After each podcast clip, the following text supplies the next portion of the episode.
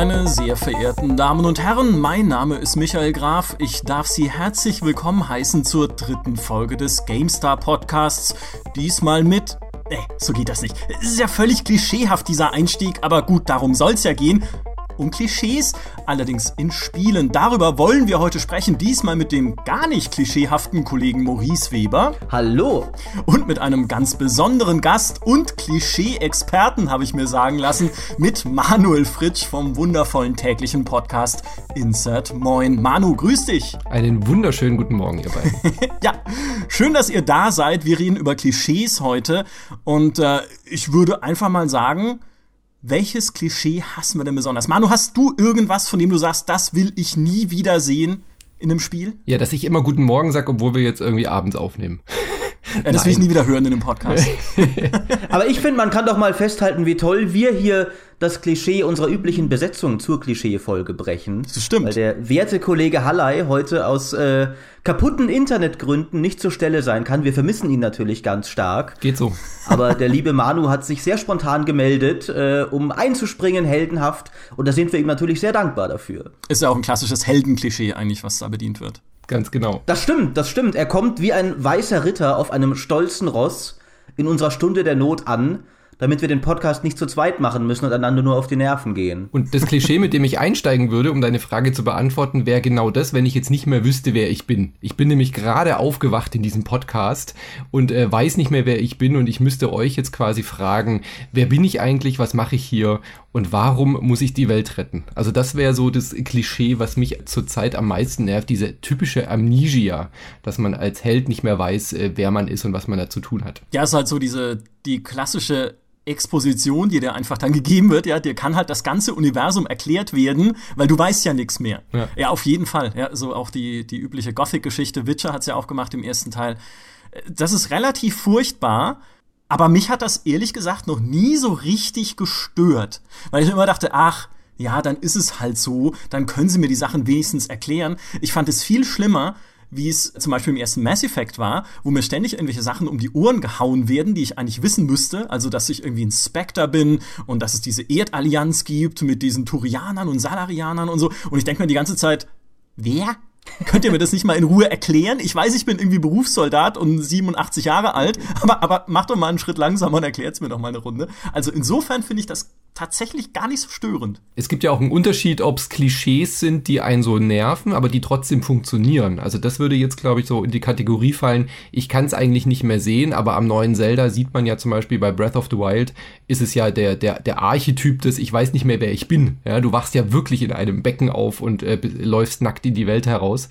Es funktioniert ja trotzdem noch. Also man akzeptiert ja solche Geschichten dann auch immer, weil, wie du gerade schon gesagt hast, sie einem halt auch den Spieleinstieg deutlich deutlich vereinfachen.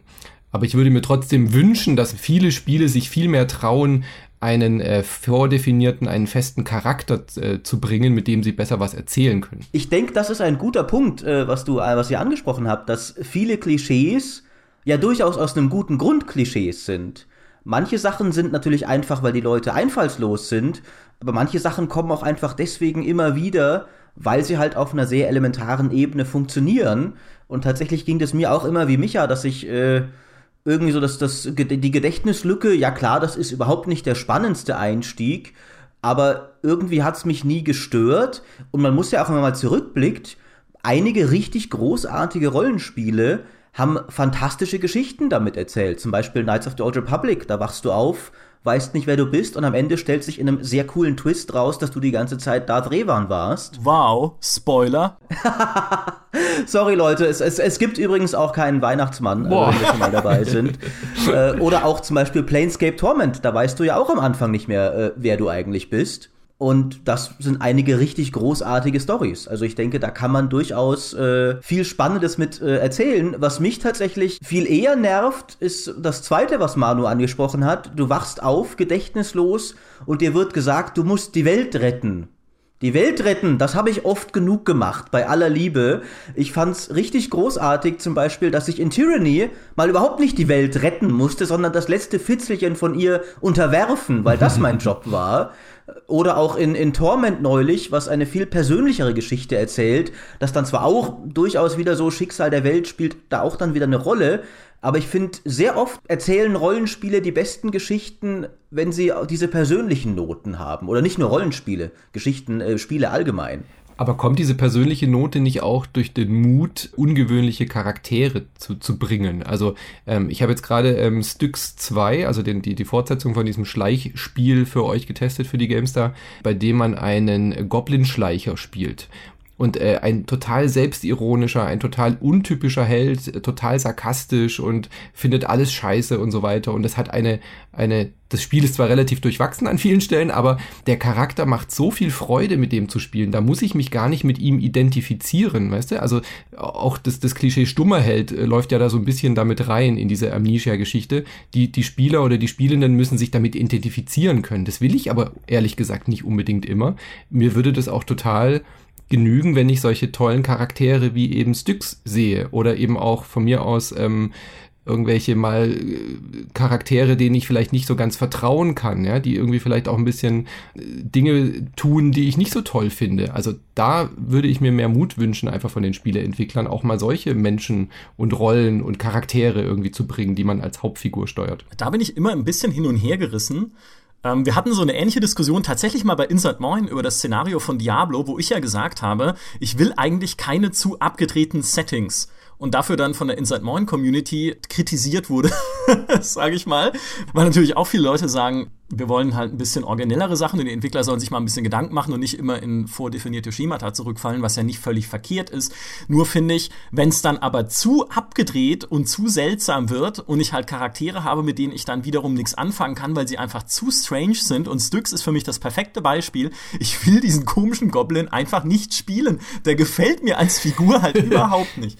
Dann ist es mir dann doch im, im Endeffekt lieber, ich habe zumindest ein klassischeres Setting mit einer menschlichen Figur, um besser reinzukommen. Du hast halt im Redaktionsalltag schon so viele skurrile Figuren um dich rum, oder? Ja, Maurice halt. Ich meine, da fängt es ja schon an. Ich, ich habe keine Ahnung, wer damit gemeint sein könnte. Ich finde das, da hat man einmal einen Gast da, ne, und sofort wird er unverschämt. Also das finde ich schon so ein bisschen. Äh, aber ich muss sagen, ich, ich äh, weiß durchaus, was Micha da meint. Für mich ist ein sehr schönes Beispiel äh, für zu abgedreht Battleborn, das ja komplett untergegangen ist gegen Overwatch und ich glaube mhm. zum Teil auch deswegen, weil auch Overwatch hat ja durchaus kreative Charakterdesigns ein paar, aber bedient genauso auch einige klassische Archetypen, die einfach den Leuten gefallen. Zum Beispiel der McCree ist ein so standardmäßiger Cowboy, wie du es dir nur vorstellen kannst. Der Reaper ist der klassische Held für Leute, die es gern möglichst finster haben wollen, wie ich zum Beispiel. Ich finde den super, obwohl ich mir völlig bewusst ist, dass er extrem klischeehaft ist. Und Battleborn auf der anderen Seite hatte eigentlich viel kreativere Designs, aber die waren teilweise so überzeichnet und mit so komischen Proportionen und so einem komischen Artstyle, dass ich, äh, selbst ich, der ich eigentlich sonst auch es gerne mal ein bisschen ungewöhnlicher habe, mir dachte, also da habt ihr es übertrieben. Das wird niemand sehen und sich denken wollen, als diese Figur will ich unbedingt spielen.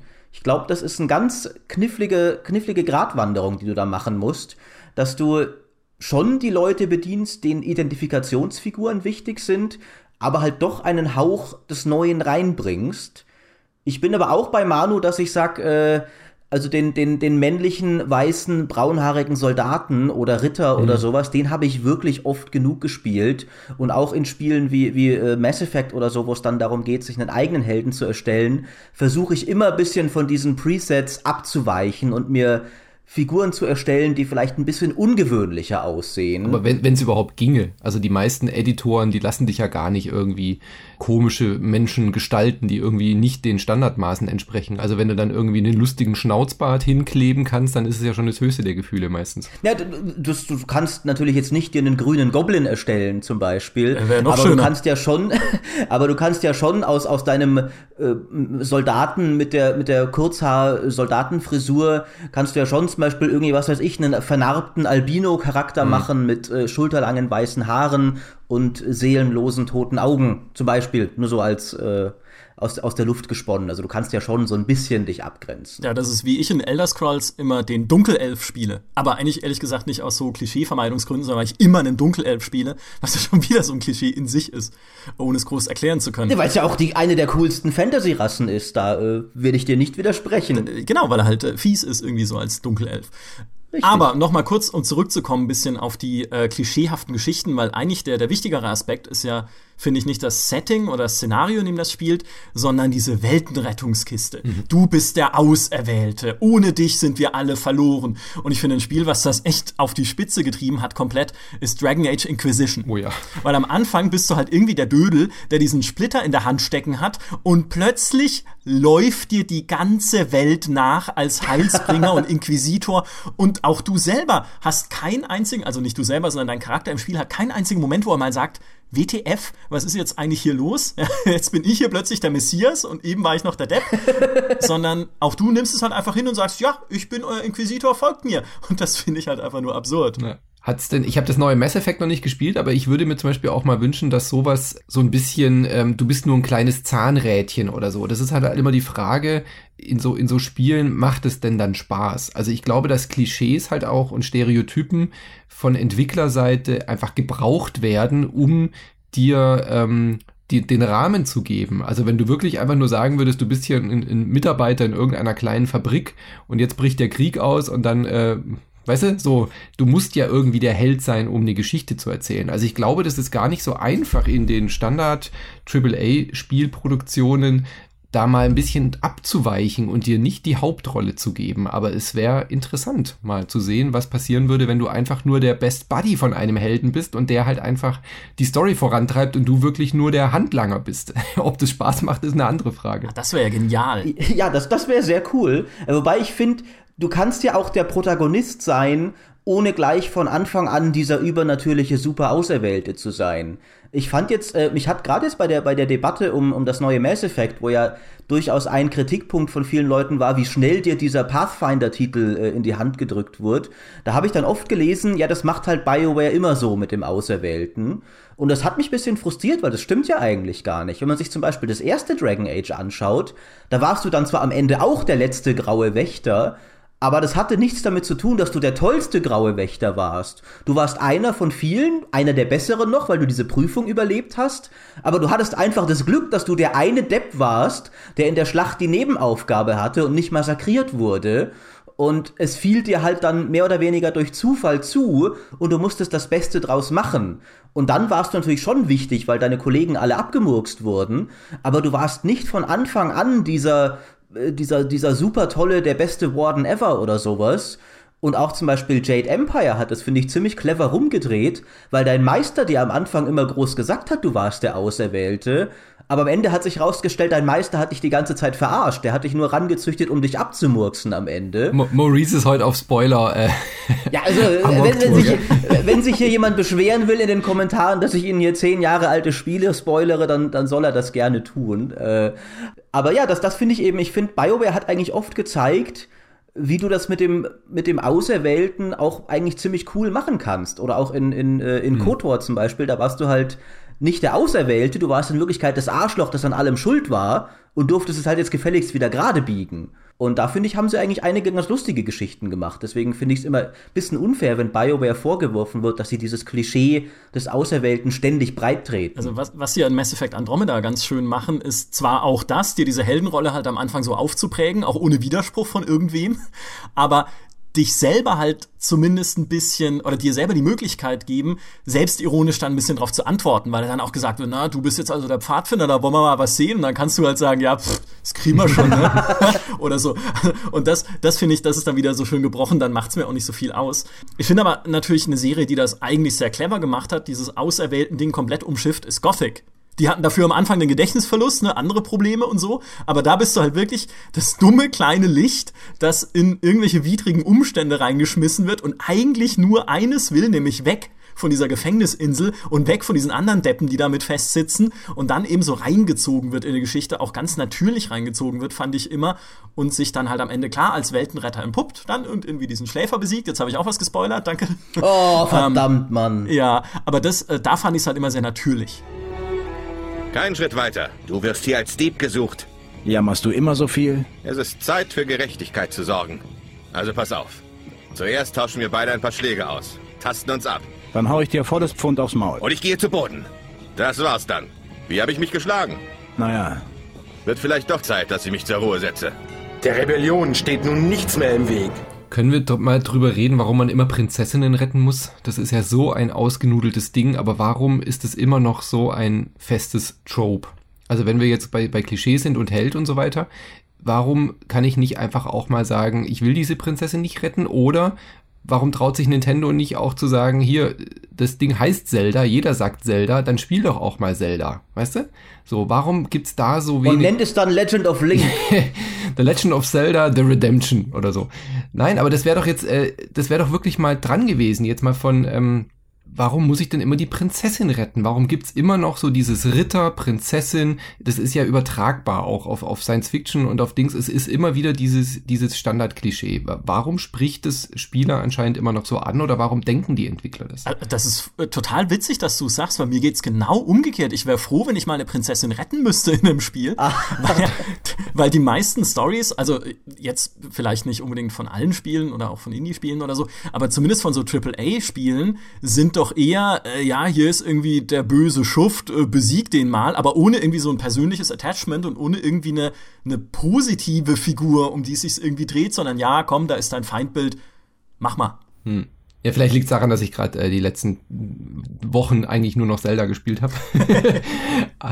ähm, es gibt ja auch Spiele, die da schön mitbrechen, also Undertale zum Beispiel äh, oder so ähm, im Indie-Bereich und äh, so ein bisschen kleinere Spiele, die brechen ja mit, mit solchen Klischees dann auch sehr schön. Und das ist, glaube ich, das, was Maurice auch gerade gemeint hat. So ein Klischee kann ja auch trotzdem bedient werden, um es dann in der Geschichte zu brechen ist es dann trotzdem nervig oder findet ihr das dann gut? Also ich fand es zum Beispiel bei Undertale total faszinierend, dass man eben auch mit dieser Erwartungshaltung spielt und ähm, dann auch ganz gezielt Gamer oder, oder Spieler anspricht, die diese Tropes und diese Klischees auch, auch kennen müssen, um zu verstehen, woher dieser Bruch und diese Erwartungshaltung kommt. Ja, definitiv. Das ist ja überhaupt, also ich finde, das ist überhaupt die große Kunst so mit Erwartungen zu spielen, vielleicht nicht nur was irgendwie Klischees angeht, sondern auch einfach was Spielmechanismen und so weiter angeht. Und das ist was, was viel zu selten gemacht wird, weil das ist ja, das ist eigentlich ein Plädoyer, das ich ab jetzt in jedem Podcast halten werde, einfach weil es so, äh, weil ich so mag. Es gibt viel zu wenige Parodiespiele, die halt mhm. so mit, mit Erwartungen und Klischees spielen, so wie es damals irgendwie ein Superhero League of Hoboken gemacht hat, zum Beispiel, wer das noch kennt. Äh, das halt einfach so alles auf links dreht und halt einfach mal sagt, so, guck mal, jetzt führen wir dir mal den Spiegel vor Augen und zeigen dir mal, was du eigentlich für einen Quatsch spielst die ganze Zeit. Äh, aber sowas gibt's viel zu wenig. Aber das ist, das führt uns jetzt vielleicht zu weit weg ein bisschen vom Thema. Ja, es, es ist auch schwierig. Also Rise and Shine habe ich zum Beispiel neulich gespielt, so ein kleines Action-Plattformer, was, was das auch versucht, aber die, die, die, diese Grenze, das zu treffen und das gut zu machen, ist halt auch verdammt schwer. Also es kann auch halt auch ganz schnell einfach nur doof werden. Das ist so ein bisschen das Problem daran, gell? Das ist ja fast schon auch äh, wieder ein Thema für einen eigenen Podcast. Äh, allgemein Humor in Spielen. Mhm. Oh. Es gibt ja, finde ich, äh, sehr wenige Spiele, die wirklich richtig guten Humor konsistent abziehen können. Äh, und ich stimme da Micha voll zu. Ein paar mehr Parodiespiele fände ich richtig klasse. Oft sind es halt dann, selbst wenn sie witzige Parodien sind, als Spiele nur so durchschnittlich. Zum Beispiel dieses äh, das Bard's Tale Rollenspiel, das neue, das war ja durchaus sehr witzig an vielen mhm. Stellen. Ugh. Wenn du irgendwie, ach, das war schon, das war schon lustig. Äh, wenn du da, wenn du da irgendwie einen Wolf abmurkst und der lässt halt irgendwie eine komplette Item-Garnitur äh, inklusive einen ganzen Hausrat fallen. Äh, das fand ich zum Beispiel sehr lustig. Aber. Oh, stimmt. Äh, ganz kurzer Einschub. Skelette, die Schlüssel fallen oh. lassen. Auch schön. Oh, ja? danke. Ja, ja. super. Mhm. Richtig. Aber ich glaube, was Manu meinte, waren gar nicht so unbedingt eben Parodien, sondern äh, auch im Rahmen einer ernsten Story halt mit diesen Erwartungen des Spielers äh, Schindluder treiben. Und ich denke, das ist auf jeden Fall ein ganz großer da, da haben Klischees sehr große Macht zum Guten benutzt zu werden, weil wir halt alle diese Erwartungen haben natürlich. Und äh, tatsächlich fallen mir jetzt auch nicht so viele Spiele ein, die das richtig clever gemacht haben. Ich finde, ein Spiel, das das sehr gut gemacht hat, war das erste Bioshock. Ich werde jetzt wieder spoilern, ich warne an dieser Stelle vor, aber wer das noch nicht weiß, ist eh selber schuld. Äh, weil das dich die ganze Zeit diesen kompletten Standard-Shooter-Helden spielen lässt, der halt einfach diese Situation sieht und sich blind durch alles durchballert und alles tut, was ihm gesagt wird. Und du stellst es als Spieler gar nicht so richtig in Frage, weil das ist halt, was man macht in solchen Spielen. Und am Ende stellt sich raus, dass du die ganze Zeit über psychisch kontrolliert wurdest und nichts als eine konditionierte Killermaschine warst. Ein absolut erbärmliches Würstchen eigentlich. Und du hast dich die ganze Zeit eigentlich als der große Shooterheld gefühlt. Das fand ich zum Beispiel einen richtig, richtig coolen Moment. Hatten wir da nicht ja auch drüber gesprochen neulich, Micha, dass es eigentlich geil war, aber halt an der falschen Stelle dann nicht aufgehört hat? Weil nach diesem Reveal geht's ja dann einfach wieder normal weiter. Das ist halt die perfekte Überleitung, weil sie dann nämlich genau das machen, was sie nicht hätten machen dürfen in Bioshock, nämlich in ein Klischee zurückverfallen, das Spiel mit dem Bosskampf enden zu müssen. Also das ist halt auch, ich bin ja eh kein großer Freund von Bosskämpfen, aber wenn man dann halt auch noch wirklich dieses Gefühl hat, als jemand, als Entwickler, der etwas geschaffen hat wie Bioshock, was halt wirklich diesen einen Höhepunkt hat, ah nee, okay, damit können wir es nicht enden lassen, wir brauchen was Befriedigendes, da muss am Ende noch der fette Boss kommen. Ey, Freunde, nee, das will ich nicht mehr sehen. Vor allem, weil es noch so ein beschissener Boss war, der war ja wirklich nicht gut und du hast halt einfach gemerkt, das Spiel ist überhaupt nicht drauf ausgelegt auf richtig krasse Bosskämpfe. Abgesehen von den Big Daddies vielleicht, das waren ja so Mini-Bosse. Ähm, aber da stimme ich dir zu. Ich mag es ja sehr, wenn äh, gerade äh, richtig schöne Rollenspiele machen das manchmal, wenn du am Ende einen Boss hast, den du auch einfach in einem Gespräch schlagen kannst oder sowas. Also dass du. Deus Ex. Es gibt ja einige, die das gemacht haben. Äh, das finde ich immer sehr cool, wenn halt du schon eine klimaktische Konfrontation hast, aber die muss nicht unbedingt der epische Kampf sein. Die kann auch einfach der beste Dialog im Spiel sein, zum Beispiel. Ja, das mag ich auch an so, äh, also an den alten Fallouts, dass du halt auch einfach clever sein kannst. Ja, dass du äh, den, den Kampf irgendwie aus dem Weg gehen kannst, weil du irgendwie halt vorher gewisse Dinge rausgefunden hast und dann äh, lügen kannst. Also das mag ich an solchen Rollenspielen auch total gerne, dass man eben Kämpfe zum Beispiel umgehen kann. Aber wenn wir gerade bei den Bosskämpfen sind, wir haben doch in unserer Spielhistorie sowas wie Shadow of the Colossus, wo die Macher eindeutig gezeigt haben, wie, wie toll und wie großartig auch so Bosskämpfe sein können, dass es nicht so ein abgekapseltes Ding sein muss, sondern dass der ganze, die ganze Errungenschaft quasi des, des Spiels ist, auf diesen Bossen rumzulaufen und zu analysieren, wo ist die Schwachstelle und die muss nicht rot leuchten, damit ich da mit meinem Schwert reinhaue. Und Ge Generationen von Spielen nach Shadow of Colossus machen immer noch, hier ist der Boss, da kommt eine Intro-Sequenz und dann bist du in dieser, in dieser Kampfarena und dann leuchtet's rot und du schießt mit dem Pfeil dagegen. Also ich verstehe auch nicht, warum Spieleentwickler sich dann so wenig weiterentwickeln in so bestimmten Klischees oder in bestimmten äh, Mechaniken, was zum Beispiel Bosskämpfe angeht. Warum sind dann immer die gleichen empfindlichen Stellen, die große Spinne, die irgendwie am, am Bauch empfindlich ist, die große Schlange, die das Maul aufmacht. Da, da gibt so wenig Weiterentwicklung. Also man, man könnte doch so viel machen mit der Technik heutzutage was Shadow of the Colossus schon gezeigt hat, wie, wie sowas funktionieren könnte. Das finde ich dann manchmal ein bisschen, bisschen schade, dass sich Spiele so wenig gegenseitig irgendwie fort oder, oder, oder weiterbringen. Wisst ihr, wie ich meine? Ja, ja, absolut. Das ist halt einfach ein bisschen die Angst vor dem Neuen, ne? Weil alles, was Neues trägt halt immer so ein bisschen die Gefahr in sich, dass es nicht funktioniert oder dass die Spieler es nicht verstehen. Und dann nehmen wir halt doch lieber das Alte. Also ich will jetzt nicht jedem Entwickler vorwerfen, dass er sich irgendwie keine Gedanken drüber macht, wie er was Cooles machen kann. Aber gerade wenn es um so Grundmechanismen geht, wie, das, wie den leuchtenden Bauch bei irgendeinem Bossgegner, dann glaube ich, ist man eher schnell bei der, an der Stelle, wo man sagt, naja, dann machen wir es halt so, wie man es vorher schon gemacht hat. Dann muss man nicht irgendwie groß erklären und wir laufen auch nicht Gefahr, dass der Spieler irgendwie frustriert ist und dann da irgendwie aufgibt. Und was für mich auch noch ein bisschen so in die Kiste, naja, das sind halt so etablierte Sachen, wenn man, wenn wir die einbauen, dann müssen wir uns schon nichts anderes ausdenken. Was für mich da auch reingehört, sind Sprengfässer. Ja.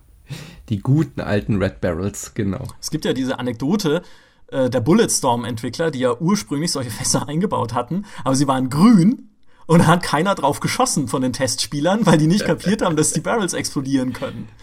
Und weißt du was? Das ist, glaube ich, genau die Beantwortung, warum Bosse immer noch rot leuchten. An, ja. an empfindlichen Stellen.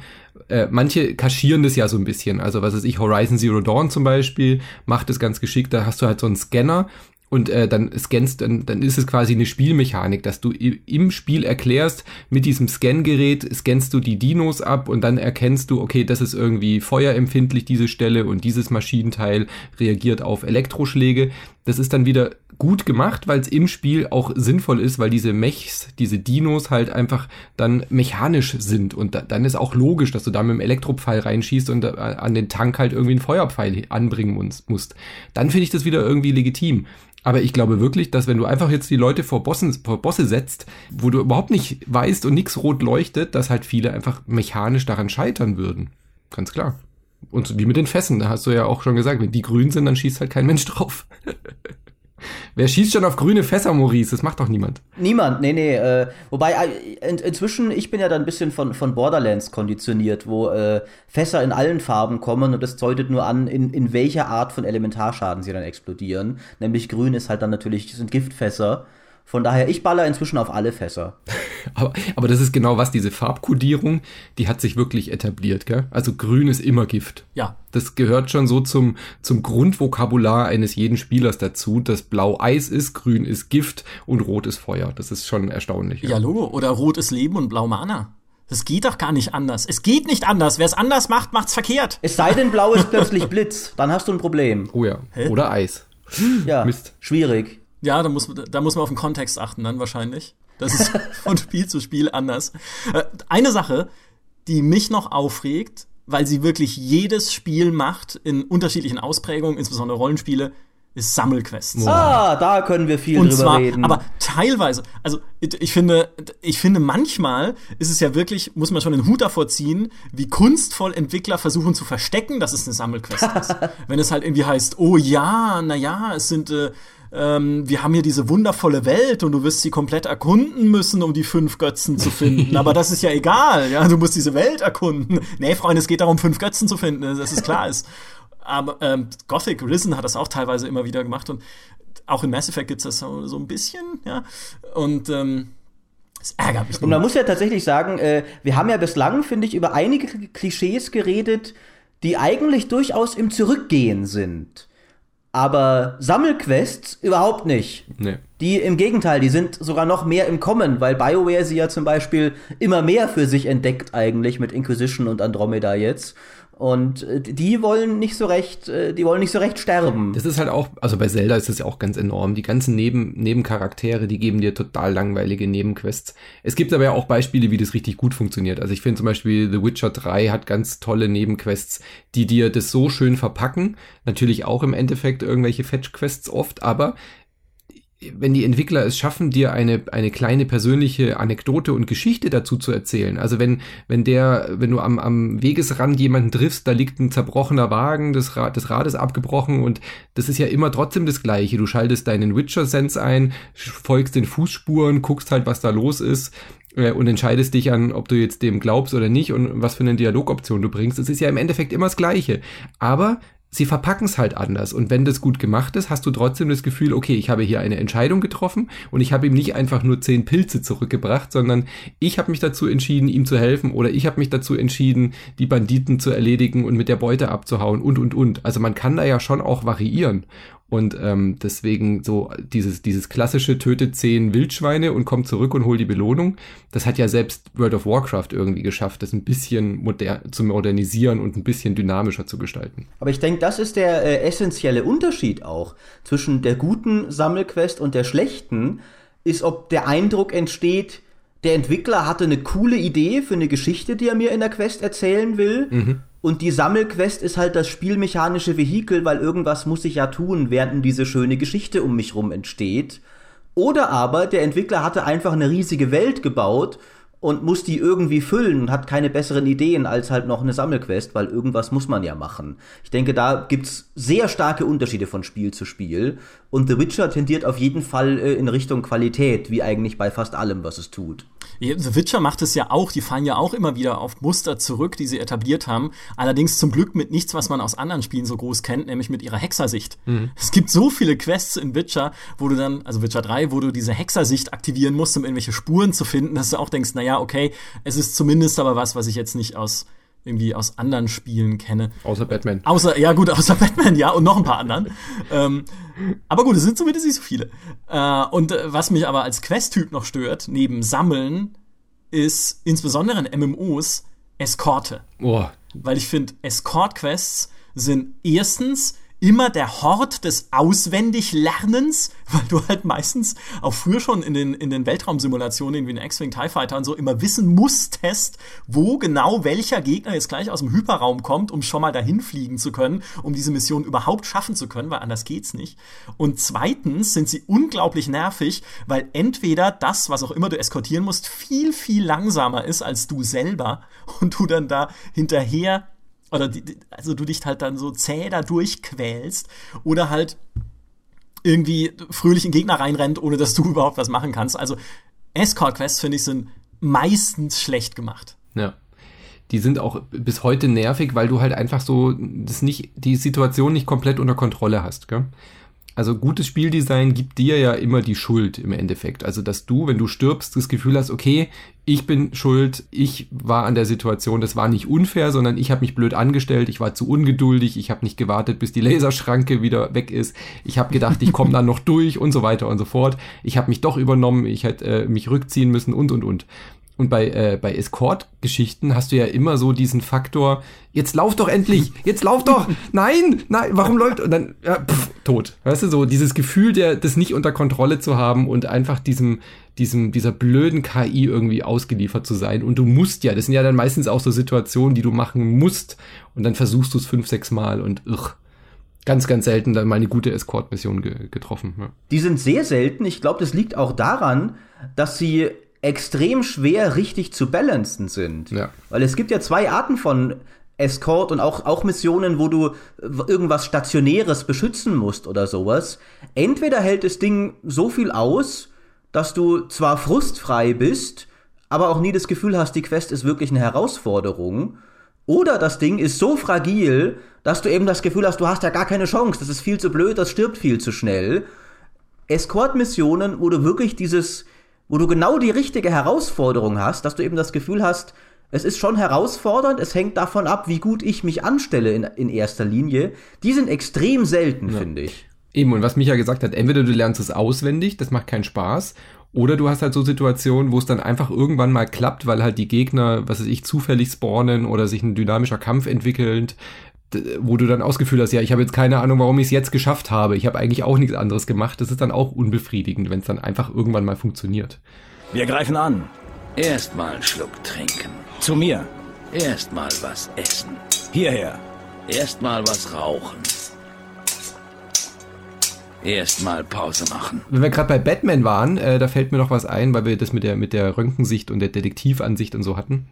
Was mich auch immer ein bisschen ähm, so die Immersion rausreißt, wenn man eine Fortsetzung spielt eines Spiels, ähm, bei Metroid, bei Batman, wo man so Charaktere auch spielt, so, so bekannte Helden oder bekannte Persönlichkeiten, die einfach schon voll viel können und du am Anfang dann auch immer alles kannst und dann kommt eine Situation, wo du alle Gadgets verlierst oder alle Fähigkeiten verlierst, weil du dann wieder dir alle Gadgets neu zusammensuchen musst und ähm, das ist ja immer so Hane an den Haaren herbeigezogen, warum Batman jetzt schon im, selbst im Prequel in Batman Oranges äh, irgendwie neue Gadgets kriegt, die er dann später in den Spielen nicht hat und so weiter.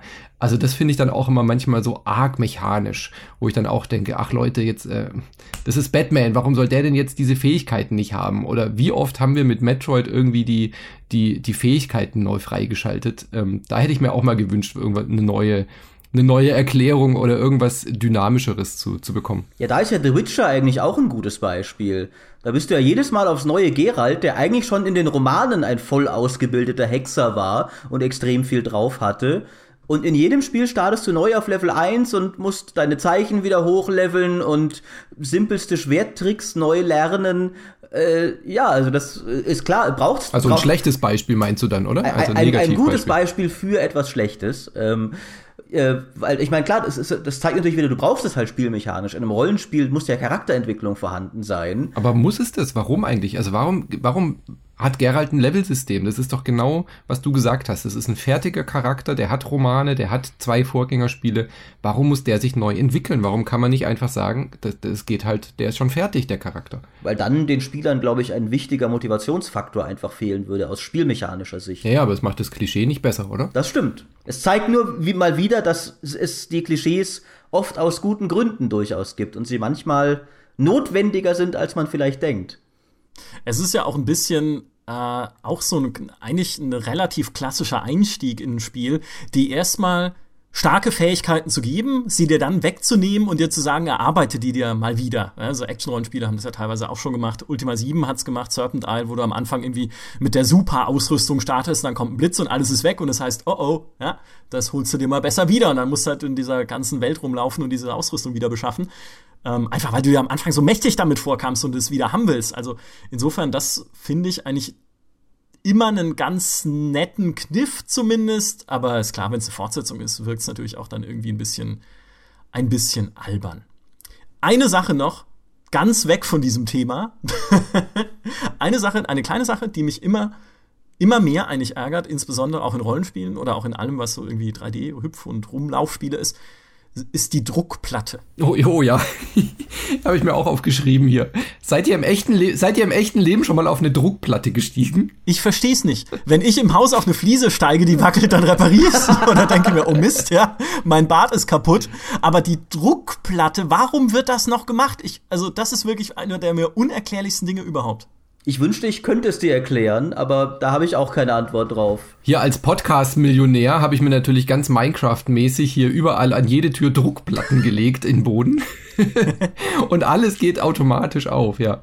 Ja, die gute Druckplatte, toll. Überhaupt diese ganze Schalterrätselgeschichte, die hängt da ja auch stark mit zusammen, ja. Die, die kriegen wir nicht los aus, äh, aus Actionspielen. Ja, nee, auch Schalter in der richtigen Reihenfolge drücken. Ja, es ist, ich, ich weiß, hat jemals überhaupt irgendjemand versucht, so ein Rätsel normal zu lösen, so wie es gedacht ist, indem man irgendwie Hinweise äh, analysiert und irgendwelche Symbole, die da dran sind, weil ich drücke halt nur immer so lange an den Schaltern rum, bis es funktioniert. Weil es mir einfach zu nervig ist, das dann irgendwie noch zu durchdenken oder so. Ja, ich mache einfach, äh, ich habe die ganz klassische Lösung für solche Rätsel. Alt-Tab, Google. so. Also tatsächlich, ich, ich frage es mich auch jedes Mal aufs Neue bei diesen Rätseln, okay, da hat sich jetzt irgendwer wahrscheinlich gedacht, auf dem Papier klingt den Spielfluss durch Abwechslung auflockern doch eigentlich super. Aber hatte jemals irgendwer Spaß an einem Schalterrätsel in der Geschichte der Spiele? Also ich jedenfalls nie. Also da muss ich sagen, die mache ich schon. Also ich mache, also wie gesagt, ich habe ja gerade sehr viel Zelda gespielt und das äh, 80 Prozent des Spiels besteht ja eigentlich aus, du, du gehst in die Schreine, die in der ganzen Welt verteilt sind, äh, die Shrines, so diese Mini-Dungeons und da sind eigentlich nur Schalterrätsel drin, aber die machen mechanisch auch Spaß. Sind so kleine Knobelaufgaben, du irgendwie mit Magnet irgendwelche Kisten irgendwie auf Schaltplatten und Druckplatten legst und dann fliegt eine Kugel durch die Gegend und so weiter und so fort. Äh, wenn die mechanisch gut sind und eine, eine knifflige Herausforderung sind, die so ein bisschen so dieses, Achtung, Klischee, grauen Zellen anregt, dann äh, macht mir das schon auch Spaß. Ich finde es halt manchmal, bei so einem Art von Spiel wie Zelda, da erwarte ich das ja auch, dass da viele so Rätsel drin sind. Ich finde es nur manchmal komisch, wenn man dann so äh, Rollenspiele spielt und auf einmal kommt dann halt so ein Puzzleschiebespiel, wo du irgendwie so ihr wisst, was ich meine, so äh, irgendwie ein Bild wiederherstellen musst oder so weiter, wo du dann denkst, bin ich jetzt irgendwie auf Myst oder ob bei Seven Guest gelandet oder was, wo kommt diese Altlast her? Ja, ich meine, Zelda spielt ja auch immer ein bisschen mit seiner Mechanik und lässt dich auch damit genau. spielen, indem du mit dieser Physik experimentierst und mit den Möglichkeiten experimentierst, die du hast.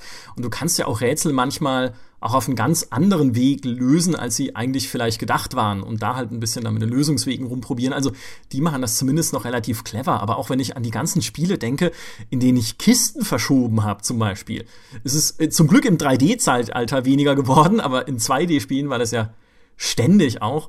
Und wo du denkst, ey Freunde, da hättet ihr jetzt echt mal irgendwie auf eine ein bisschen originellere Idee kommen können. Ich meine, Half-Life hatte dann auch eine Gravity Gun. Ja, also ich meine, so geht's auch. Das sind, das sind dann wenigstens Sachen, die machen halt mechanisch wenigstens ein bisschen Spaß.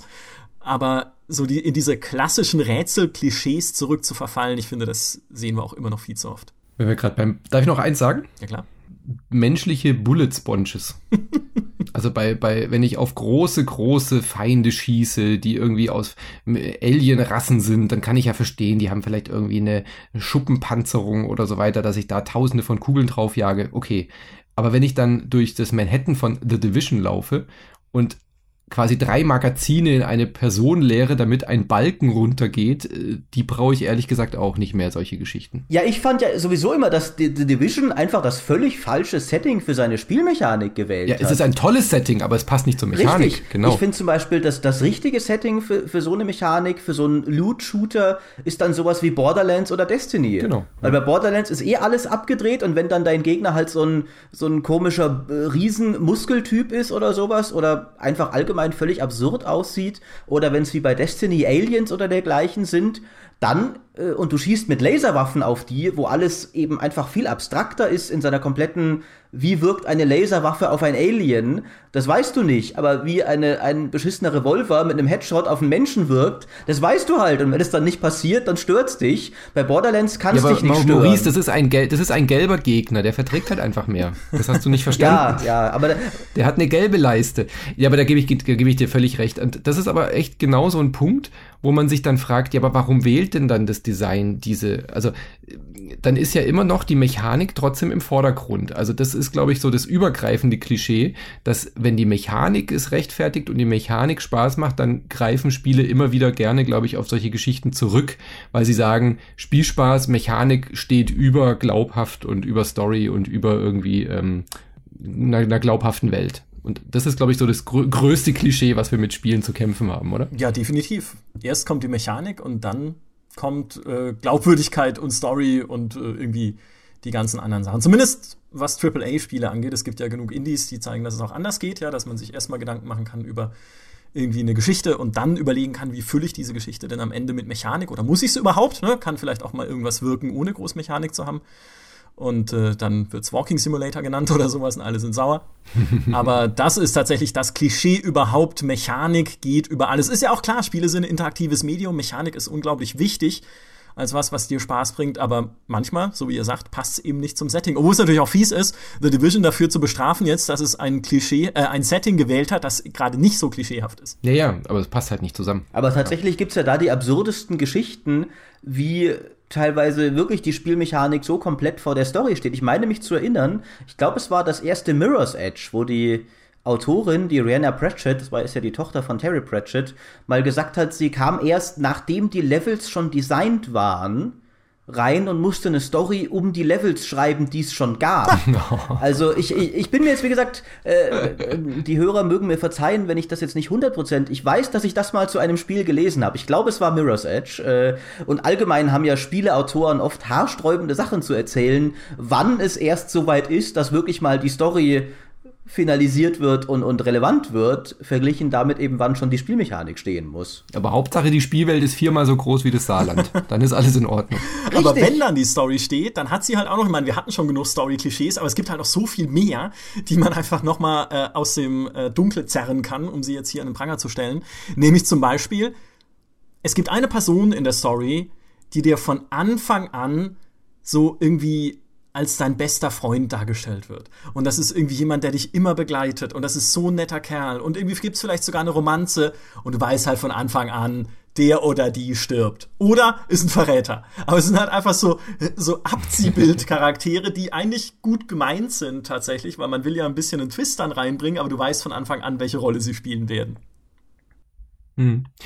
Aber es ist schön, wenn es dann eben gebrochen wird von Spielen. Also sowas wie Life is Strange, wo eine Freundschaft einfach wirklich eine Freundschaft bleibt, weißt du, so, wo man dann wirklich sich ähm, wirklich an der Geschichte langhangelt und einfach nur mal ähm, auch Normalität erlebt in einem Spiel, auch wenn dann manche Dinge vielleicht ein bisschen in die andere Richtung gehen, aber wenn man einfach mal auch sich verlassen kann auf den Charakter. Das fand ich, sowas finde ich dann auch sehr erfrischend, wenn dann eben nicht dieser typische Bruch kommt oder diese, diese Story-Twists, die man immer schon irgendwie drei Meilen gegen den Wind riecht. Genau. Ja. Oder wenn der, der Assassine, der die ganze Zeit schwarz gekleidet ist in Assassin's Creed, sich dann seltsamerweise als der Böse herausstellt, wenn sie nicht mal den Anstand haben, das irgendwie zu verstecken. Jetzt, jetzt spoilerst du aber schon hier recht hart. Also, ja, genau. Ja. Ich hab dem voll vertraut. Sagt hier Captain Spoiler, ne? Ähm, das, das ist da, aber das ist, finde ich, auch ein Klischee an sich. Die Bösen sind immer sofort zu erkennen. Das stimmt, ja. Man, man fragt sich tatsächlich oft, wer läuft denn so rum und, und warum? Du siehst dich doch wahrscheinlich selbst nicht als Arschloch. Also, wa warum ziehst du dich an wie eins? Du bist, du, du ziehst dich halt schwarz an, ja, die ganze Zeit. Das ist ja allein schon, was, wer schwarze Klamotten trägt, ist halt automatisch zumindest nicht vertrauenswürdig, sage ich mal. Und wenn er so tut, dann weißt du genau, das twistet bestimmt bald. Und auch irgendwie vom Aussehen her, ja, wenn jemand eine Narbe hat oder eine Augenklappe, ja, außer vielleicht in Metal Gear, aber man weiß es nicht. da blickt bei der Story eh keiner mehr durch. Dann weißt du schon, naja, der wird vielleicht jetzt nicht unbedingt der Typ sein, der mich nicht verrät im weiteren Verlauf der Story. Das stimmt. Ein anderes äh, Story-Klischee, das äh, mir auf den Keks geht, wo eins der besten Beispiele Diablo 3 ist, ist der Schurke der dir ständig prahlend seinen Plan erklärt. Oh, der, der gute James Bond-Charakter, oder? So, ja. Genau, genau. Also im Fall von Diablo hast du Asmodan zum Beispiel, der dir ständig als der größte Stratege der, der Höllen dargestellt wird. Und jedes Mal, wenn du irgendeinen von seinen Generälen abmurkst, äh, teleportiert er seinen Hologrammkopf über dich, um zu prahlen, ah, das, äh, du hast mir überhaupt keinen Schaden zugefügt. Mein nächster Angriff, ich sag's dir, der wird dir ordentlich. Und dann beim nächsten wieder, okay, den den hast du vielleicht zurückgeschlagen, aber, aber wart's nur ab, ich krieg dich noch. Dies, als nächstes werde ich von, äh, durch den Keller angreifen. Und dann tötest du den im Keller auch und er kommt wieder und oh, oh du hast ein unwichtiges Werkzeug besiegt, aber das macht alles nichts bis du ihn dann umbringst. Also er hört nicht auf. Apropos Keller, seid ihr schon mal durch einen Lüftungsschacht gekrabbelt? Nee, noch nie. Nee. Oder habt ihr es mal vor? Wer zur Hölle krabbelt durch Lüftungsschächte? Also bitte, das. Bruce Willis darf das machen, wenn, wenn Weihnachten ist, aber sonst darf niemand durch Lüftungsschächte klettern. Ich glaube auch nicht, dass Adam Jensen mit drei Scharfschützengewehren auf dem Rücken und mit, äh, mit Augmentation im ganzen Körper, wie Augment, Orks, Augmentationen, ähm, dass, dass der durch einen Lüftungsschacht passt als 1,98 Meter Mann und irgendwie unauffällig dabei sein kann. Also das kann ich auch echt nicht mehr sehen, diese Lüftungsschächte. Ja, auf jeden Fall. Äh, in Dishonored finde ich es ja dann nochmal noch mal eine Spur obskur, äh, obskurer, weil in Deus Ex mit seinen ganzen Untergrundbasen, die halt irgendwie belüftet werden müssen, ne, da ist es ja nur logisch, dass es die gibt. Aber in Dishonored, wo es dann irgendwie Lüftungsschächte gibt, in offenen Fabrikhallen in so einem genau. Steampunk-Szenario, genau. weil du denkst, warum? Es ist doch jetzt eigentlich offensichtlich nur dazu da, dass ich mich in eine Ratte verwandeln kann, um da durchzugehen. Da bin ich wenigstens eine Ratte, die passt wenigstens durch. Aber tatsächlich der, ich weiß nicht, ob das nicht vielleicht sogar ein übergreifendes Klischee ist, so nicht logischer Levelbau, der nur darauf ausgelegt ist, dich im Prinzip, okay, dir vielleicht mehr Lösungswege zu geben, aber wo du gleichzeitig denkst, es ist eigentlich jetzt nicht logisch zum Beispiel, dass irgendwie Tür A aufgeht und Tür B nicht. Okay, Tür A leuchtet grün, Tür B leuchtet rot, aber warum?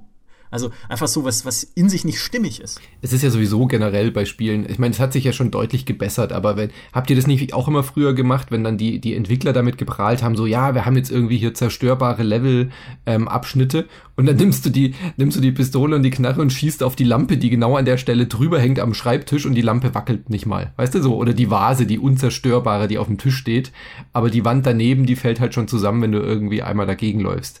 Also so dieses, diese, ist ja auch verdammt schwierig als Entwickler, wenn du mit solchen ähm, Physik-Sachen kommst, dass dann irgendwie alles auch authentisch und äh, realistisch reagiert, aber diese blöde T Tür geht halt nicht auf, diese Holztür, die geht halt einfach nicht auf, wenn du da dagegen trittst, sondern du brauchst natürlich den richtigen Schlüssel. Und du kannst natürlich auch nicht über den halbhohen Gartenzaun hüpfen, äh, weil es da nicht lang geht, sondern du musst dann halt die unsichtbare Wand schlucken und musst dann halt den richtigen Weg finden. Das ist ja generell einfach so Immersionskiller die ja aber auch oft halt klischeehaft eingesetzt werden müssen, weil halt die Technik dann einfach die Limitierung Aber das ist auch nochmal ein schönes Klischee für sich, die unsichtbaren Wände und die kniehohen Zäune, über die du aus irgendeinem Grund nicht drüber kommst.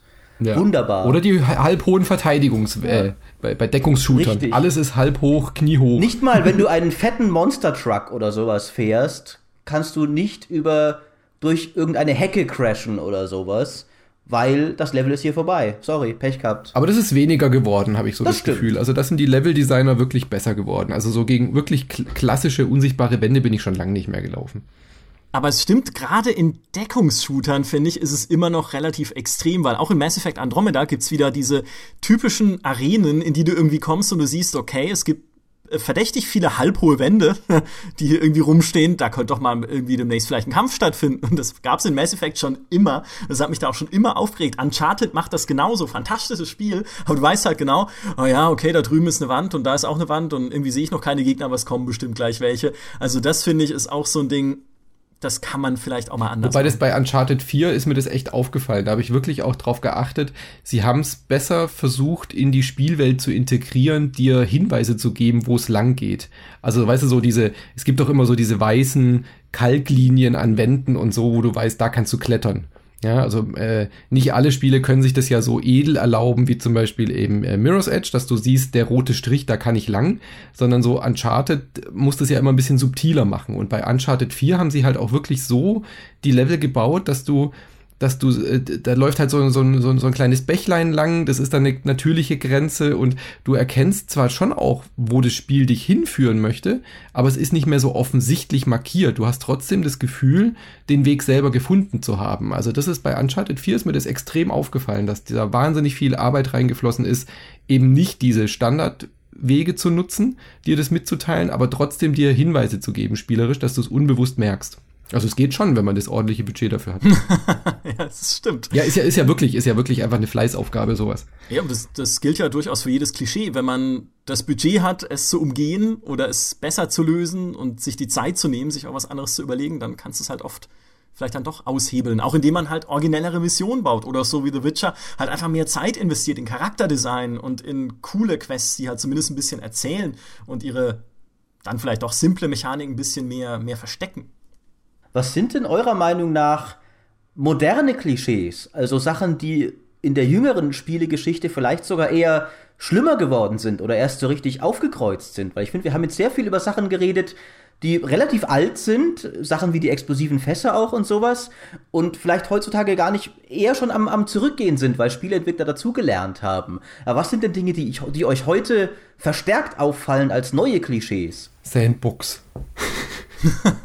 alles muss Sandbox sein, alles muss Open World sein, alles braucht Crafting. Das sind so, glaube ich, die, die, die Trends, nenne ich es jetzt mal, oder die Klischee-Trends der letzten Jahre, wo ich dann auch denke, so, nee, es muss nicht jedes Spiel Open World sein. Es, es kann auch linear sein. Also, das sind dann jetzt nicht speziell auf Spielmechaniken. Äh, doch, ist eigentlich eher eine Spielmechanik-Klischee.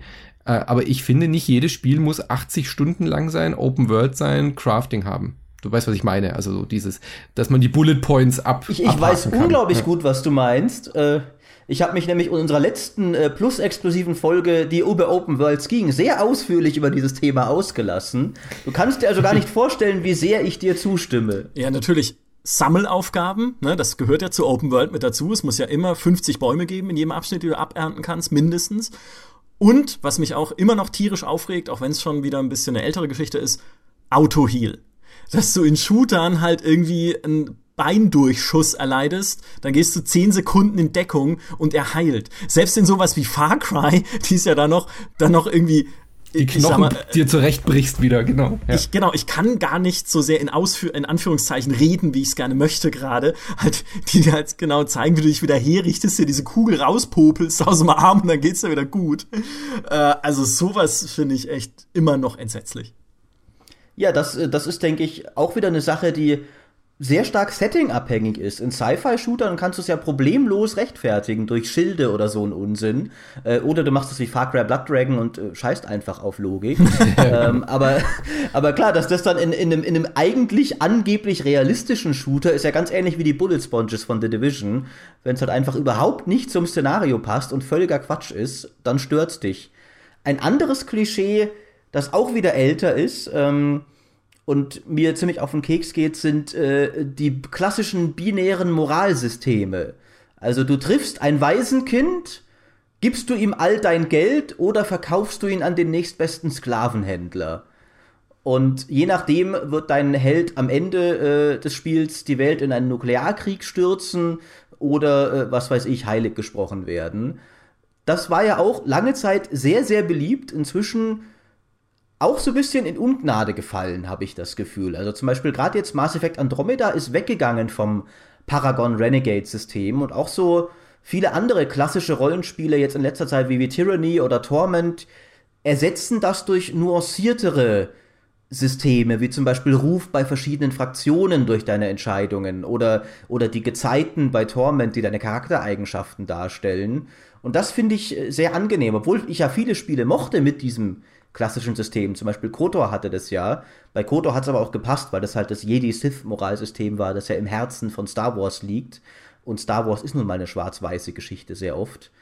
Aber trotzdem, das finde ich sehr angenehm, dass Entwickler da auch ein bisschen, bisschen tiefer gehen inzwischen. Ja, diese Grautöne auch bei NPCs, das hat sich wirklich sehr, sehr, sehr gebessert. Da gebe ich dir absolut recht, dass es nicht immer nur die Wahl ist zwischen 50 Katzenbabys ertränken und äh, die Welt retten. Ja. Ähm, Wobei man ja, da will ich noch kurz einhaken, äh, die Grautöne sind eigentlich auch ein modernes Klischee finde ich, wenn man mal drüber nachdenkt. Ja, aber, aber sehr positiv, das, oder? Äh, ein, ein positives mhm. tatsächlich, in dem Fall keins, das mich stört. Äh, aber ich finde es nur heutzutage oft, im, du merkst es halt im Marketing sehr stark. Ich glaube, das kommt sehr stark durch den Erfolg vom Lied von Ice und Feuer und Game of Thrones später, dass heutzutage Entwickler ständig betonen müssen, wie, wie, wie dark and gritty und, und zwiespältig und, und grau ihre Welt doch ist. Und oft ist es dann gar nicht so tief und toll, wie sie es ankündigen. Aber das ist, finde ich, auch ein sehr starker moderner Trend, den es früher nicht so gab. Was auch so ein moderner Trend ist, der eigentlich das Versprechen nicht hält und den ich auch gar nicht bräuchte, ist diese vorgespielte Freiheit oder diese vermeintliche Freiheit, dass du ähm, unterschiedliche Enden äh, erhältst und so weiter. Also ich habe da immer so ein bisschen das Gefühl, wenn mir ein Spiel das ähm, anbietet quasi jetzt meinen Charakter so zu formen und zu spielen, dann klingt es ja erstmal positiv. Aber dann habe ich irgendwie fünf oder sechs verschiedene Enden und habe dann trotzdem immer so das Gefühl, ich verpasse ja trotzdem ein bisschen was. Also mir wäre es ehrlich gesagt lieber, die ähm, Entwickler würden ihre Energie dann auf ein gutes Ende, also nicht gut im Sinne von Happy End, sondern ähm, auf, auf diese äh, Geschichte, die sie mir erzählen wollen, legen, weil ich immer das Gefühl nicht loswerde, durch diese Freiheit, die sie mir bieten, verfasert sich halt auch einfach die Erzählung und die Geschichte. Also es ist ja ganz, ganz selten, dass man mal so das Gefühl hat, diese Variante, die, die ich jetzt gespielt habe, die ist ja richtig gut. Und wenn man so ein bisschen hinter die Kulissen blickt, wenn man Telltale-Spiele zweimal spielt, ist ja furchtbar. Das darf man ja nicht machen. Dann fällt einem ja auch auf, dass da eigentlich sich gar nicht viel groß ändert und dann fühle ich mich ja doppelt verarscht. Also wenn ich spiele und nur eins spiele, habe ich so das Gefühl, da ist ja noch mehr, was ich gar nicht gesehen habe. Und wenn ich es aber zwei, dreimal spiele, dann habe ich so das Gefühl, ja, dafür hat sich jetzt auch nicht gelohnt. Und das wäre so ein Klischee, das bräuchte ich eigentlich gar nicht mehr, weil das klingt für mich inzwischen nur noch nach einem Marketing-Verkaufsargument mehrere Enden. Und spätestens seit Mass Effect Endeffekt wissen wir, dass wir keine bunten Farbenden mehr brauchen. was sind Rot, Grün und Blau sind super Farben. Ich weiß gar nicht, was ihr habt. Kann man auch Fässer packen, um klarzustellen, was passiert, wenn man sie sprengt. Naja, da geht nur Rot. Das ist ja das Ding, weil äh, hm. Blau ist ja Mana. Ah ja, stimmt. Hm. Und Grün ist Gift. Ah, obwohl, das würde schon wieder gehen. Ja. Nee, tatsächlich stimme ich da Manu zum Teil zu. Ich mag diese Rollen, gerade Rollenspiele, sehr gerne, die mir diese Entscheidungsfreiheit geben. Aber ich finde auch, das ist auch so eins dieser Zwangsverkaufsargumente heutzutage geworden. Es braucht halt nicht jedes Spiel, darauf können wir uns, glaube ich, einigen. Richtig. Ja. Genau, genau, genau wie Open World oder halt die Dark and Gritty Spielwelt, wo du oft das Gefühl hast, der Entwickler scheint sich irgendwie verpflichtet zu fühlen, dass du das jetzt brauchst, weil jeder das hat und jeder das will. Und es hat auch seine Schattenseiten. Mir geht es dann auch oft so, dass ich hinterher drüber grübel, okay, es ist ja toll, dass ich jetzt so viel mir auswählen konnte, aber was, was habe ich nicht alles an anderen Sachen verpasst? Ich würde doch gerne in einem Spieldurchlauf alles sehen, was das Spiel zu bieten hat und kann das per Definition nicht, je mehr Entscheidungsfreiheit es mir gibt. Also da bin ich sehr, sehr zwiegespalten. Ja. Es ist schon befriedigend, wenn man dann eben so die Konsequenzen auch spürt, da bin ich ganz bei dir. Ähm, aber es schaffen halt wenig Rollenspiele, dir dieses Gefühl auch wirklich so zu vermitteln und das richtig gut zu machen, dass dann auch deine Entscheidung was ist, was von Tragweite ist. Und wenn man das gut macht, dann bin ich da auch gerne offen für sowas, aber es braucht halt nicht jedes Spiel diese Entscheidungsfreiheiten, ganz klar. Du kannst dich jederzeit selbst entscheiden, ob du zehn Wolfsohren sammeln willst oder nicht. Das ist, das ist, das bleibt jedem Helden selbst überlassen. Eine Sache vielleicht noch, über die wir bis jetzt noch nicht gesprochen haben, so richtig sind äh, ein bisschen die Feindbilder in Spielen. Gibt es noch welche, die wir so als sehr klischeehaft empfinden? Weil ich habe zum Beispiel das Gefühl, lange Zeit waren es jetzt Zombies, mhm. die irgendwie jedes Spiel haben musste oder sehr viele. Aber das hat jetzt schon wieder ein bisschen abgenommen. Gibt es was Neues? Die Nazis gibt es auch nicht mehr so krass, gell? So diese Space-Nazis, nee, so Zombie-Nazis, das hat auch abgenommen. Gute Frage. Mir fällt jetzt tatsächlich auch äh, spontan nichts ein. Man. Das ist hm. tatsächlich ein bisschen besser geworden. Finde ich auch. Also das ist was, wo man echt mal sagen kann, Spieleindustrie, ne? Well done. Wir haben zumindest mehr Abwechslung bei den Gegnertypen. Was aber trotzdem immer noch ist, finde ich, egal welchen Gegner du hast, er hat oft kein Motiv, außer dass er böse ist. Weil das finde ich auch, das ist ja im Prinzip die Umkehrung dessen, was wir ganz am Anfang besprochen haben. Der Held ist halt automatisch der Auserwählte und der Gegner ist irgendwie automatisch immer böse. Ja, und dass man auch eben gar nicht groß hinterfragen muss, warum ich jetzt auf den schieße. Also, äh, um nochmal äh, The Division zu ziehen. Ich erkenne ja einfach optisch, ob das jetzt ein Bösewicht ist, aber das sind ja alles Individuen. Wenn, wenn wir in Manhattan sind, nach einer Apokalypse, ich schieße einfach auf Leute, weil sie eine, äh, wie heißen diese Clearer, weil sie halt eine städtische Uniform anhaben und alle Menschen mit dieser Uniform oder mit einem Hoodie auf kann ich erschießen. Also da darf man ja wirklich gar nicht hinterfragen, was da politisch äh, für eine Aussage dahinter steht. Das ist ja, da fragt man sich doch, wer ist denn der Bösewicht bei diesem Spiel? Und das wäre zum Beispiel eine riesen Chance gewesen, dann auch quasi in The Division mit diesem, mit diesem Klischee zu brechen und am Ende irgendwie kommt raus, du bist eigentlich der Böse und du bist der Aggressor. Weißt du, sowas kann man ja auch machen. Also das wäre dann so ein Bioshock-Moment gewesen. Aber das ist genau das, was du meinst. Man, man ballert auf alles, was sich irgendwie bewegt, weil es sind ja Spielcharaktere und man weiß sofort, Bösewicht, gute, guter Wicht. guter Wicht. guter, gut, guter Wicht. Dabei sind es ja gerade in, in The Division wahrscheinlich einige von denen einfach ziemlich arme Schweine. Ja, eben. Die halt auch nur durch diese Apokalypse dazu gezwungen wurden, halt irgendwie zu überleben in dieser Welt. Und du rennst halt hin und sagst, ja, nee, das geht so nicht, das geht so nicht. Überleben willst du? Na, stirb. Ja, ich meine, Mass Effect Andromeda versucht's jetzt zumindest, halt da deinem Gegner ein bisschen ein Motiv zu geben, dass du halt sagst, okay, ich weiß zumindest, dass die nicht nur böse sind, sondern die haben auch ein Ziel, das sie verfolgen und etwas, was sie wollen oder was ihnen fehlt und was sie halt brauchen irgendwie und ich stehe ihnen dabei halt scheinbar irgendwie im Weg. Aber sowas würde ich mir so viel mehr wünschen, auch von anderen Spielen, dass sie halt zumindest versuchen, mir Gegenspieler zu geben, bei denen ich verstehe, was eigentlich jetzt genau ihr Problem ist und warum sie auf mich schießen und die es halt nicht nur machen, weil halt. Ich führe es sehr oft als Positivbeispiel an, aber auch da wieder, A Tyranny hat das super gemacht.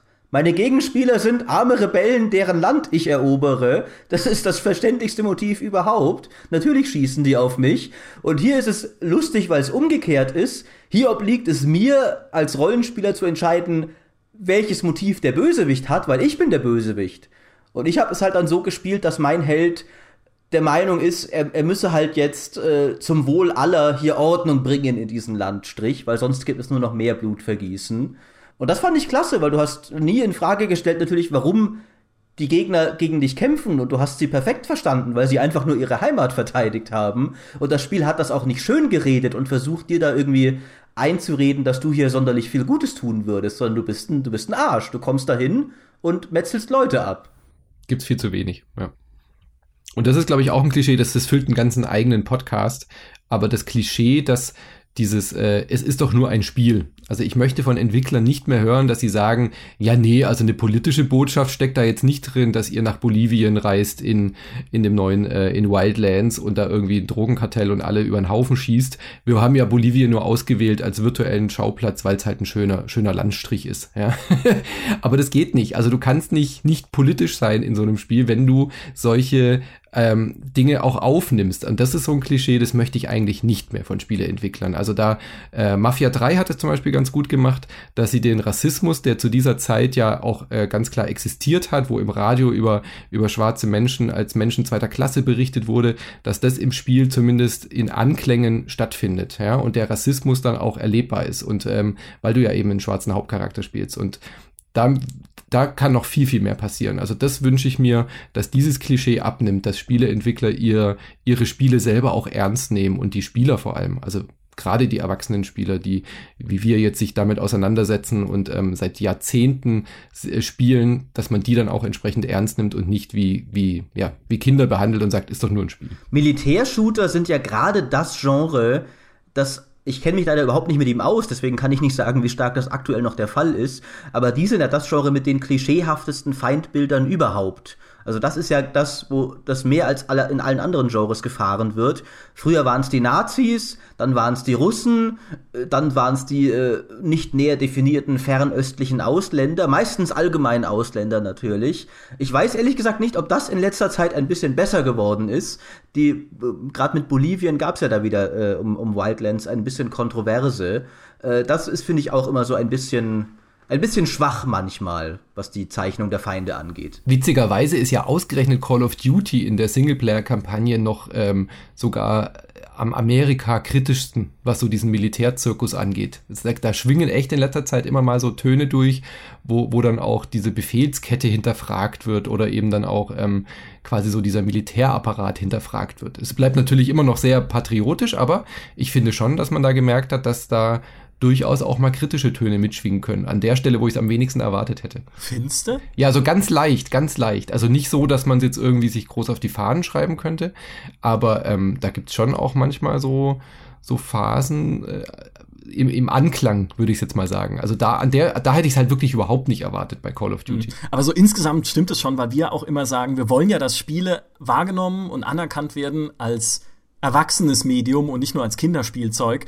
Und dann auf der anderen Seite zu sagen, nein, nein, für mich ist das nur Eskapismus, es darf um Gottes Willen nichts mit der realen Welt und mit realer Politik und realen Umständen zu tun haben, das finde ich immer ein bisschen zwiespältig. Das passt für mich nicht zusammen. Spiele müssen nichts Reales abbilden. Sie müssen keine reale Politik oder sowas behandeln, aber sie können. Und so wie es Mafia gemacht hat, ist es ja durchaus eine Möglichkeit, weil Mafia kommentiert ja auch nicht wirklich. Mafia bildet ja nur ab. Ne? Man kann sich ja dann selber dann seine, sein Bild von dieser Zeit machen und überlegen, ob man das eigentlich gut findet, was da so passiert und was nicht. Und das finde ich ist eigentlich schon mal zumindest ein ganz cleverer Weg, so mit vergangener Geschichte umzugehen und mit den Bildern, die daraus entstehen und nicht nur eben okay, das ist das klingt jetzt wie ein blöder Wortwitz, aber nicht nur schwarz-weiß zu malen, was jetzt aber tatsächlich eben auf ein Setting bezogen ist, sondern halt ein paar mehr Facetten abzubilden, als man es normalerweise macht. Heikles Thema, aber ich fand ja bei Mafia 3 dann immer so ein bisschen amüsant, dass das Ding ja schon den äh, über extrem überzogenen und wirklich schlimmen Rassismus dieser Zeit zeigt.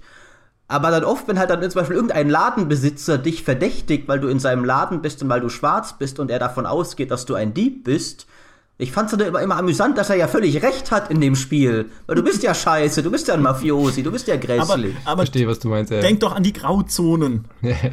wie du da reingeschlittert bist. Ja, immer an die Grauzonen Ich denken. vergaß. Das, das möchte ich gerne auf dem T-Shirt haben. Da schauen ja. wir schon das nächste Podcast-T-Shirt. Oh, sehr gut, ja. sehr gut. Immer an die Grauzonen Und denken. dein Twitter-Account ist jetzt nicht mehr gräulich, sondern graylich. Ja, genau. Und ja, genau, mit EU wird es ab jetzt geschrieben. Ja, genau, das ist, das ist mir sehr wichtig.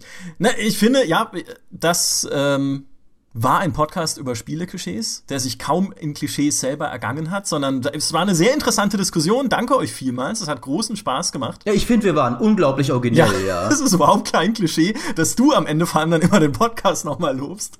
Als den besten, den es bislang gegeben hat. Auf jeden Fall und der nächste wird immer noch besser. Auf jeden Fall. So viel auch zum Thema Spieleserien. Ja, Aber immer. das wichtigste Klischee haben wir getroffen. Drei weiße Männer reden über Spiele in einem Podcast. Also von daher. Oh verdammt, du hast völlig recht. Stimmt. Oh, das, hm, ja. Ja. So viel okay. Selbstkritik muss sein. Ja. Ja, gut, äh, jetzt das können wir eigentlich halt einpacken, Meta, ne? ne? Verdammt.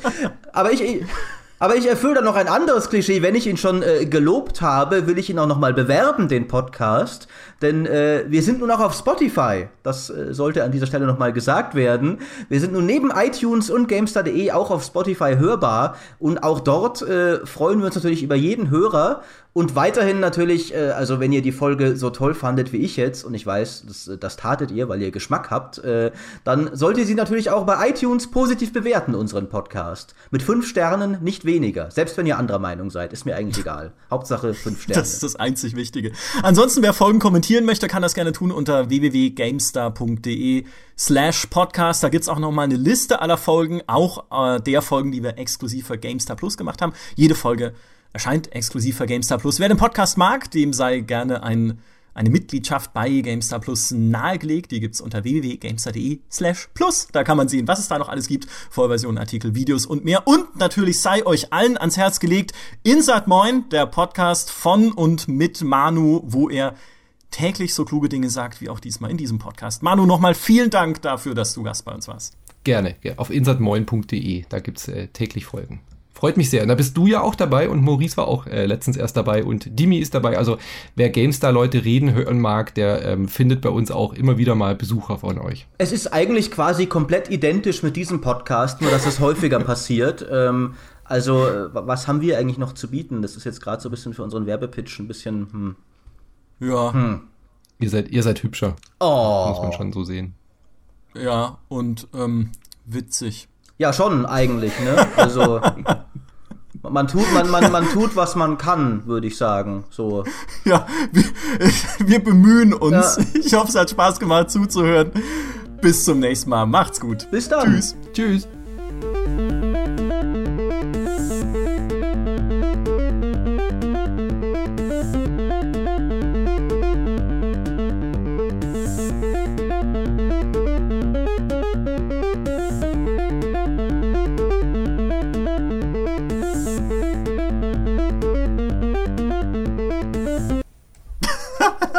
Dämlicher Schluss. ah, ich fand das Ende war super. Ah, ja. Okay, gut, ich stopp dann mal hier.